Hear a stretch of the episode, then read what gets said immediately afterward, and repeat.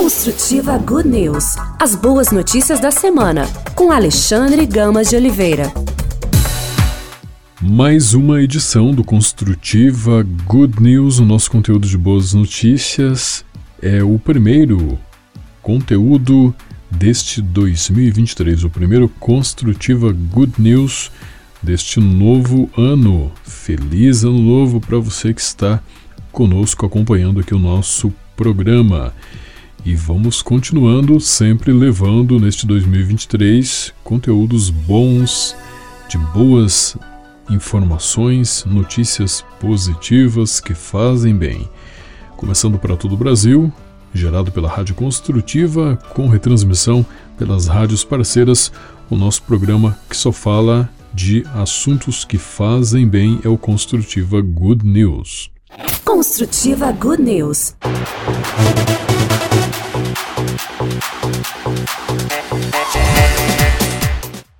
Virada de ano e começo de ano, nós sempre agradecemos, agradecemos, pedimos e agradecemos bastante também, né? E mas e quando as coisas não vão bem? Como é será que devemos fazer? Porque quando as coisas vão bem é fácil de agradecer, mas e quando não vão bem? É este o assunto do Padre José Eduardo que nós vamos reproduzir aqui para você. Ele diz assim: Nem sempre é fácil agradecer, mas a fé nos ajuda a manter a gratidão também quando as coisas não saem como gostaríamos. Quem o recorda é o Padre José Eduardo Oliveira, que escreveu em sua rede social o seguinte comentário neste fim de ano. Na introdução do seu tratado sobre os mandamentos, São Tomás explica como obter a virtude da caridade, essa maneira divina de amar, e dentre várias coisas, diz que é preciso considerar os benefícios divinos, pois tudo é a alma do homem que, posto que não queira retribuir o amor, não queira pelo menos agradecer. Contudo, é fácil agradecer quando as coisas vão como gostaríamos.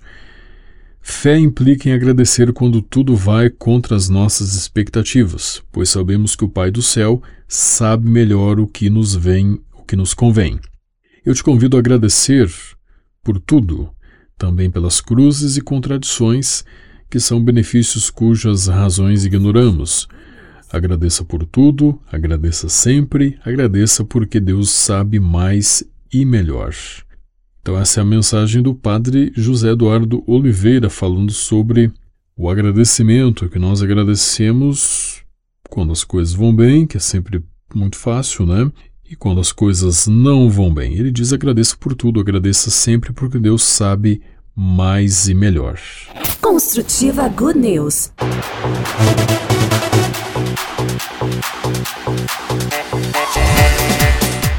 Construtiva Good News, aqui o conteúdo sempre com assuntos bons. A Luciane Berlim da House preparou um conteúdo sobre também um assunto aí que tem a ver com festas, que tem a ver com momentos aí de alegria, né? Que as pessoas comem e consequentemente fazem festa, bebem e sujam, sujam e depois, né, para limpar.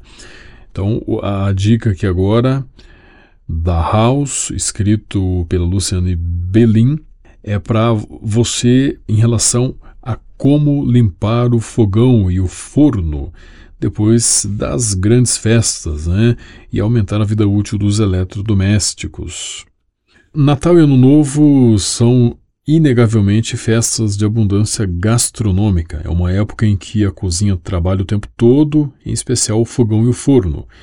Nesse período do ano é importante não negligenciar os cuidados com os eletrodomésticos que garantem o sucesso das festas e se certificar de que serão higienizados adequadamente. Mas como limpar o fogão e o forno depois de tantos assados e frituras?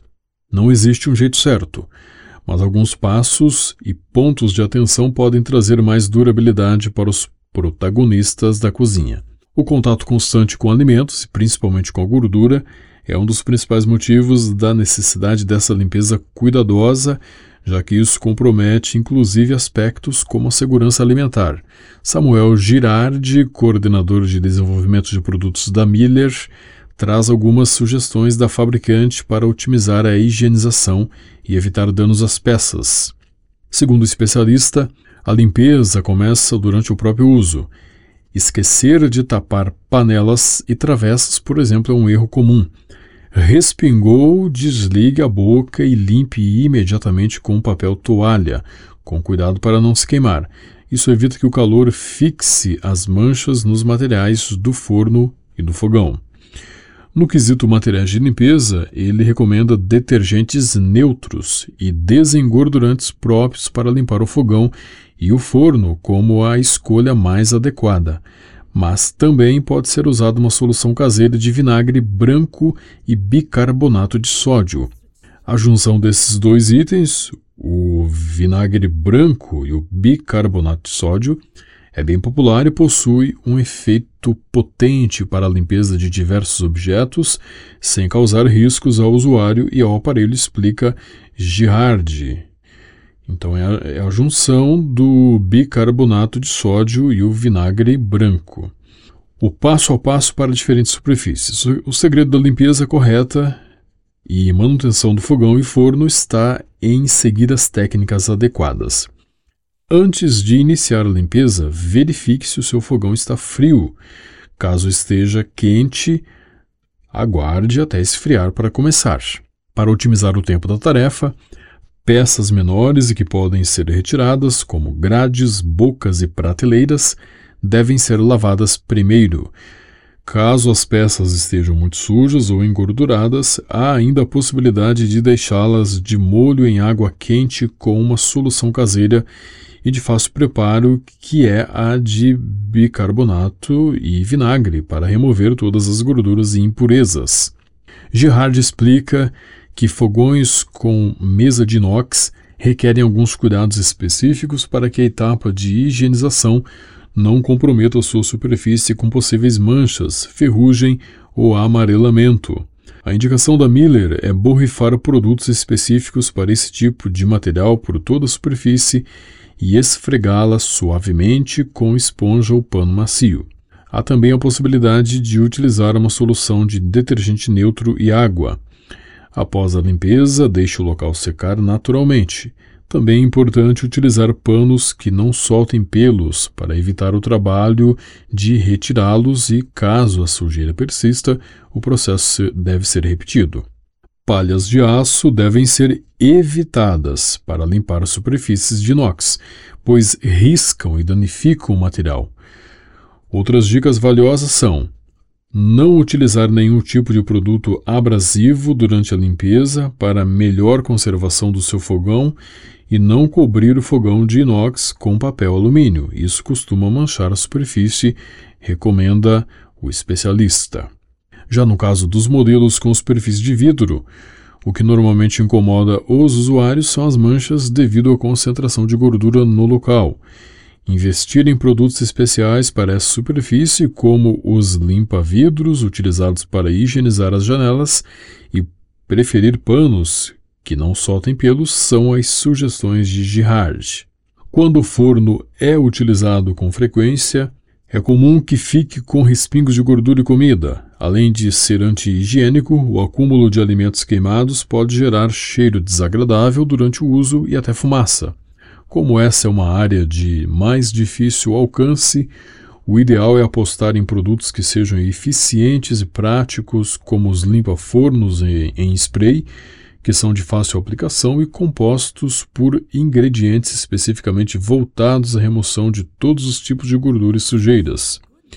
Opte sempre por limpa-fornos, sem soda cáustica em sua composição.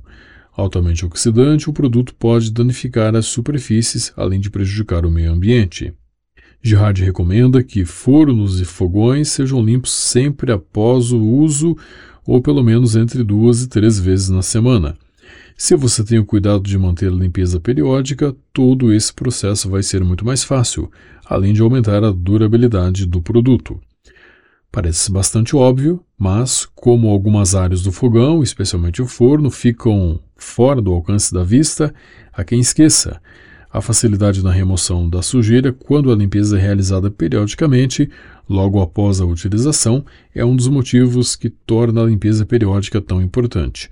Quando não realizado, se torna mais difícil a limpeza, pois temos a impregnação e, consequentemente, o dano permanente ao produto, explica Girard. O principal risco de não manter este hábito, segundo ele, é a deterioração dos componentes do produto com a oxidação e ferrugem, o que também traz uma redução significativa para a vida útil do produto.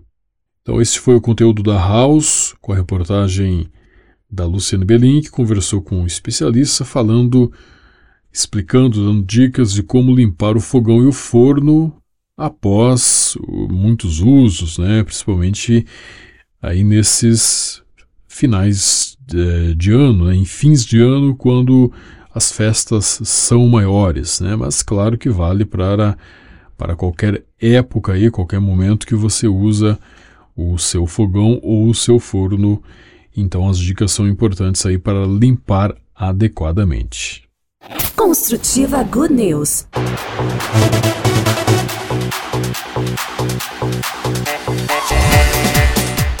Você está acompanhando Construtiva Good News, nosso conteúdo de boas notícias, a primeira edição deste ano 2023, agora falando sobre pais e filhos, o que os filhos realmente devem aos pais. O conteúdo é de Teresa Sibantos Barber. Recentemente encontrei um comentário no Facebook dizendo que os filhos não devem nada aos pais. A comentarista dizia isso para corroborar a sua decisão de cortar o contato com seus próprios pais. Não conheço a história dessa mulher, mas presumo que ela teve alguma razão dolorosa para tomar essa decisão. Ainda assim, não pude deixar de me perguntar se a afirmação dela era verdadeira. Os filhos realmente não devem nada aos pais? Decidi recorrer ao catecismo, sempre uma fonte rica de sabedoria e discernimento. Eis o que aprendi. Primeiro, respeito. A paternidade divina é a fonte da paternidade humana, nela se fundamenta a honra devida aos pais. O respeito dos filhos, menores ou adultos, pelo seu pai e pela sua mãe, nutre-se do afeto natural nascido dos laços que os unem. Exige-o o preceito divino está no número 2214 do Catecismo. Depois a gratidão, o respeito pelos pais, piedade filial é feito de reconhecimento àqueles que, pelo dom da vida, pelo seu amor e seu trabalho, puseram os filhos no mundo e lhes permitiram crescer em estatura, sabedoria e graça, número 2215 do Catecismo. Os cristãos têm o dever de ser especialmente gratos àqueles que, de quem receberam o dom da fé a graça do batismo e a vida na Igreja, número 2220 do Catecismo. Terceiro, a obediência. Número 2216 e 17 do Catecismo fala que o respeito filial revela-se na docilidade e na obediência autênticas. Enquanto viver na casa dos pais, o filho deve obedecer a tudo o que, o que eles lhe mandarem para o seu bem ou a, o da sua família. A obediência aos pais cessa com a emancipação, mas não o respeito que sempre lhes é devido. Crucial, o catecismo esclarece que a obediência é exigida apenas para ações moralmente corretas, mas se o filho se persuadir em consciência de que é moralmente mal obedecer a determinada ordem, não faça. Se a Igreja pede aos filhos adultos que demonstrem respeito e gratidão aos pais, não é correto para um católico afirmar que os filhos não devem nada aos pais. Às vezes, respeito e gratidão podem ser deveres difíceis, especialmente quando valores diferentes levam a conflitos constantes entre gerações. Será de ajuda para ambos os lados darem ao outro o benefício da dúvida e orarem uns pelos outros. Com oração, prudência e muita graça, podemos esperar e cultivar relações pacíficas e felizes entre as gerações. Construtiva Good News.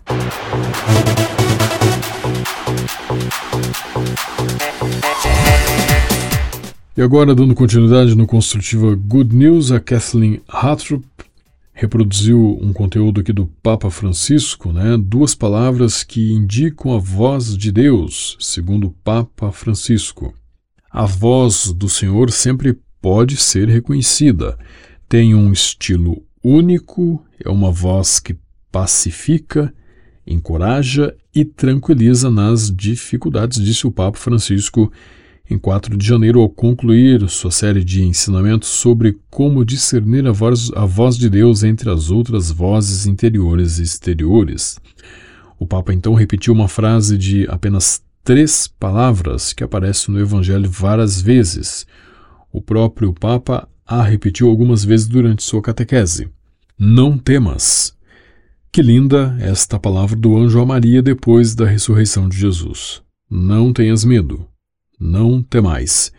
É precisamente o estilo do Senhor. Não temais. Não temais. Repete o Senhor também a nós hoje. Não temais. Se confiarmos na Sua palavra, desempenharemos bem o jogo da vida e poderemos ajudar outros. Como diz o Salmo, a Sua palavra é lâmpada para os nossos passos e luz para o nosso caminho.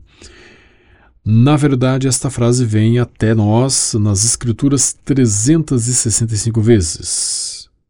Então, portanto, este o, o encorajamento né, que nós temos, que Deus nos dá, não tenhas medo, não temas, não temais, falando o Papa Francisco de como que a gente reconhece a voz de Deus, né? duas palavras que indicam a voz de Deus, segundo o Papa Francisco. Ele falou que a voz de Deus é uma voz que pacifica, encoraja e tranquiliza nas dificuldades. E ele sempre está nos ensinando, né, o Papa Francisco, e nos ensinou aí recentemente que o, o que Deus sempre fala para nós é para nós não termos medo, não tenhas medo, não temais. Se confiarmos na Sua palavra, poderemos, portanto, seguir firmes, seguir fortes, seguir sempre o nosso caminho adiante com fé e esperança se nós confiarmos em Deus. Então, não tenhais medo. Construtiva Good News.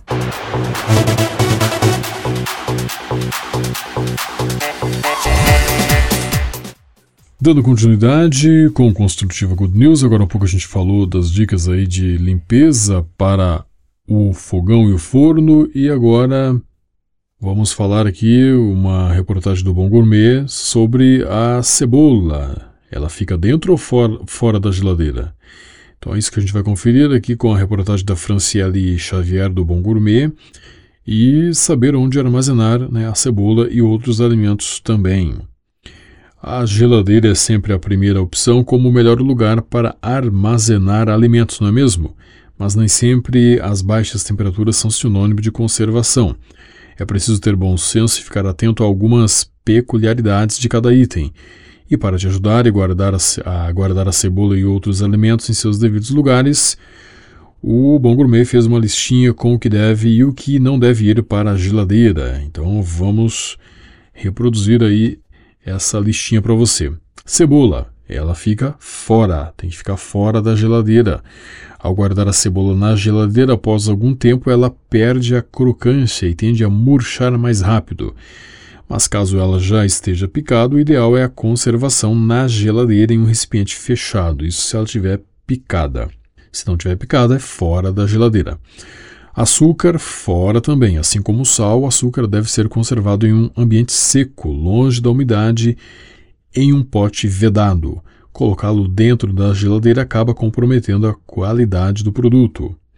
O ovo é dentro, dentro da geladeira. Para evitar o risco de contaminação do ovo, é recomendável guardá-lo então dentro da geladeira. Por sua casca conter porosidade, há grandes possibilidades de bactérias penetrarem o ovo, podendo causar algum tipo de infecção. Tomate. Fora da geladeira. As baixas temperaturas da geladeira podem fazer com que o tomate fique mais mole e com sabor alterado, por isso precisa ser mantido em um ambiente seco e bem ventilado. A batata, fora da geladeira também. Assim como o tomate, precisa ser armazenado em local seco e arejado, porque na geladeira o amido contido no alimento se transforma em açúcar e há alteração na textura e na cor. E as frutas? Aí depende. Se você quer que a fruta amadureça mais rápido, o ideal é deixá-la em temperatura ambiente. Melão, melancia e morangos duram muito mais tempo em local refrigerado. Já os pêssegos e as mangas só devem ir para a geladeira se estiverem maduros. Verduras dentro da geladeira. Para durarem mais tempo é só colocá-las após lavadas e secas em potes de vidro ou de plástico com papel toalha entre as folhas. Deste modo, o papel toalha absorve a umidade dentro dos recipientes, o que prolongará a vida útil desses alimentos. O café. Café fica fora. Ao ser refrigerado, a umidade faz o café perder o aroma e estragar mais rápido. O ideal é guardá-lo em um pote vedado dentro do armário. Então, aqui com o Bom Gourmet, a matéria escrita pela Franciele Xavier, você acabou de aprender se deixa dentro ou fora né, diversos tipos aí de alimentos. Você aprendeu se deixa fora ou dentro a cebola, o açúcar, o ovo, tomate, batata, frutas e verduras, também o café. Para cada um deles, você ouviu aí as dicas do Bom Gourmet, sabendo como armazená-los corretamente, se dentro ou fora da geladeira. Construtiva Good News.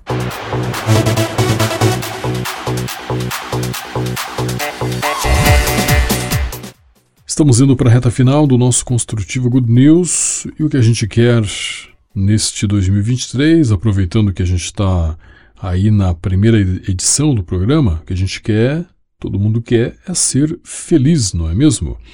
Então, o Papa Francisco dá 15 dicas para ser feliz. Em um livro publicado em novembro do ano passado, o Papa Francisco fala sobre como alcançar a felicidade e nos lembra que Deus, como nosso Criador, quer o melhor para nossas vidas. O livro está disponível apenas em italiano por enquanto e tem o título Ti voglio felice, il centuplo in questa vita. No primeiro capítulo, o Papa oferece 15 passos em direção à felicidade, e são esses. Primeiro, leia dentro de si mesmo. O Papa Francisco explica que nossa vida é o livro mais precioso que nos foi dado e é precisamente dentro dessas páginas que podemos encontrar a verdade e a felicidade que desejamos e buscamos. O pontífice cita Santo Agostinho que disse: Volte para dentro de si mesmo. A verdade habita no homem interior. Ele convida todos, inclusive a si mesmo, a ler sua própria vida e trajetória com serenidade. Segundo, lembre-se de que você é único. Cada um de nós está no mundo para se sentir amado em nossa singularidade e para amar os outros como ninguém mais pode fazer em nosso lugar, exorta o chefe da Igreja Católica, acrescentando que não devemos sentar no banco esperando para ser chamados. É através de nossa singularidade que aprendemos a amar. Cada pessoa é única aos olhos de Deus. E lembre-se Estamos no mundo para viver uma história de amor, uma história de amor com Deus, para abraçar a ousadia de escolhas fortes, para nos aventurarmos no maravilhoso risco de amar, explica o pontífice. O terceiro, traga à tona sua beleza. O bispo de Roma reafirma que a beleza é, é uma das formas privilegiadas de alcançar Deus, que é inseparavelmente bom, verdadeiro e belo. Esta beleza não é de acordo com a moda mundana, nem voltada para si mesma. Ele cita Narciso e Dorian Gray como exemplos daqueles que procuraram os tipos errados de beleza. Falo da beleza que nunca se desvanece porque é um reflexo da beleza divina, explica Francisco. Quarto, aprenda a rir de si mesmo. Em um mundo que nos pressiona constantemente para sermos perfeitos, o Papa Francisco recomenda de vez em quando se olhar no espelho e rir de si mesmo, isso lhe fará bem, acrescenta ele. Quinto, viva uma inquietude saudável. O pontífice adverte contra tornar-se um Peter Pan que não quer crescer e permanece trancado em seu quarto. Ele nos encoraja a viver uma inquietação saudável em nossos desejos e intenções, aquela inquietação que sempre nos impulsiona a mudar, a nunca nos sentirmos como se tivéssemos chegado, explica ele. Sexto, aprenda a pedir desculpas. Estamos todos conscientes de que, em nossas funções como mães, pais, amigos, filhos e filhas, etc. Às vezes falhamos em corresponder às nossas expectativas ou aspirações e às de outros. Estamos todos em déficit na vida, explica o pontífice. Entretanto, ele acrescenta que todos nós precisamos de misericórdia e, de fato, nos lembra que Deus vai sempre diante de você e perdoa você primeiro. Sétimo, aprenda a ler sua tristeza. Em um mundo onde a tristeza é vista como um mal do qual fugir a qualquer custo, o Papa Francisco oferece uma visão diferente. Ele vê a tristeza como um indispensável despertar.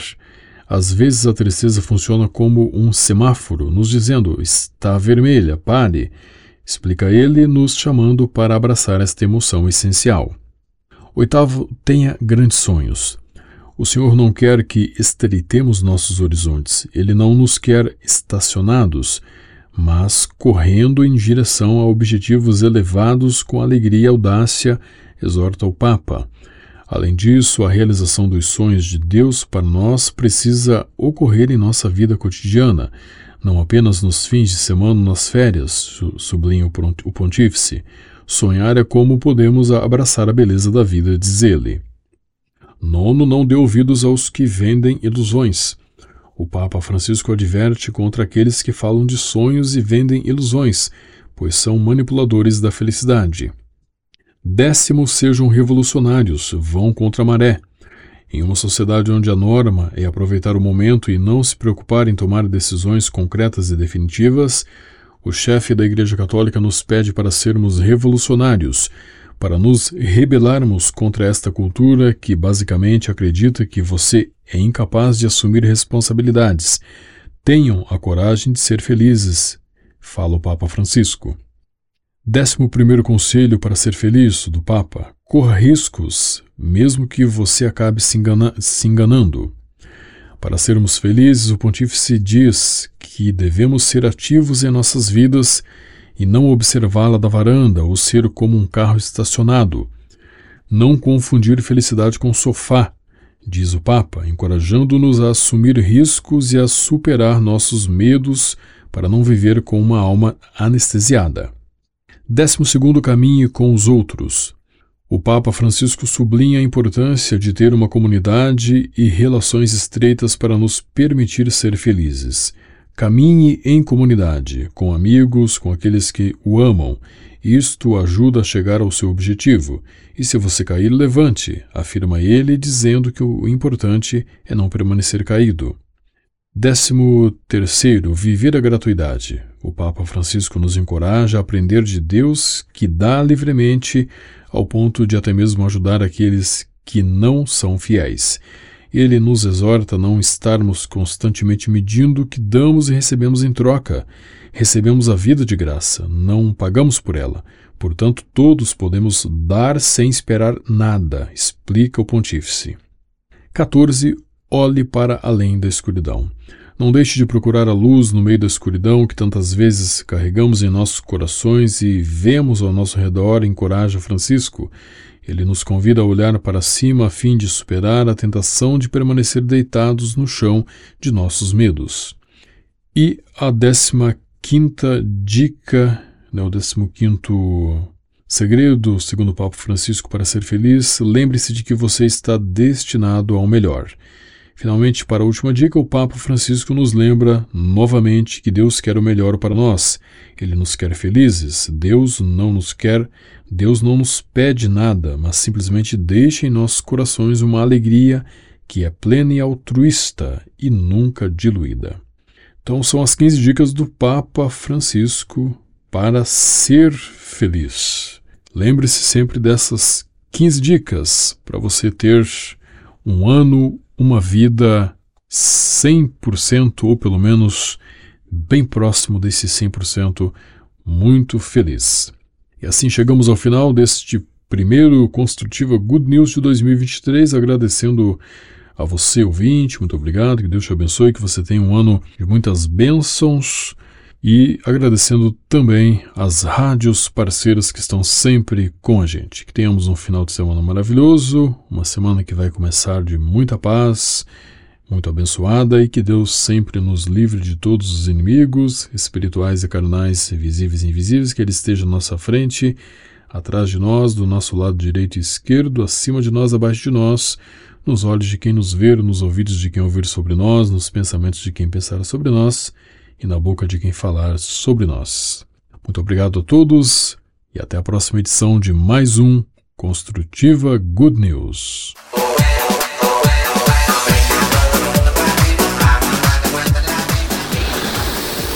Construtiva Good News. As boas notícias da semana, com Alexandre Gamas de Oliveira.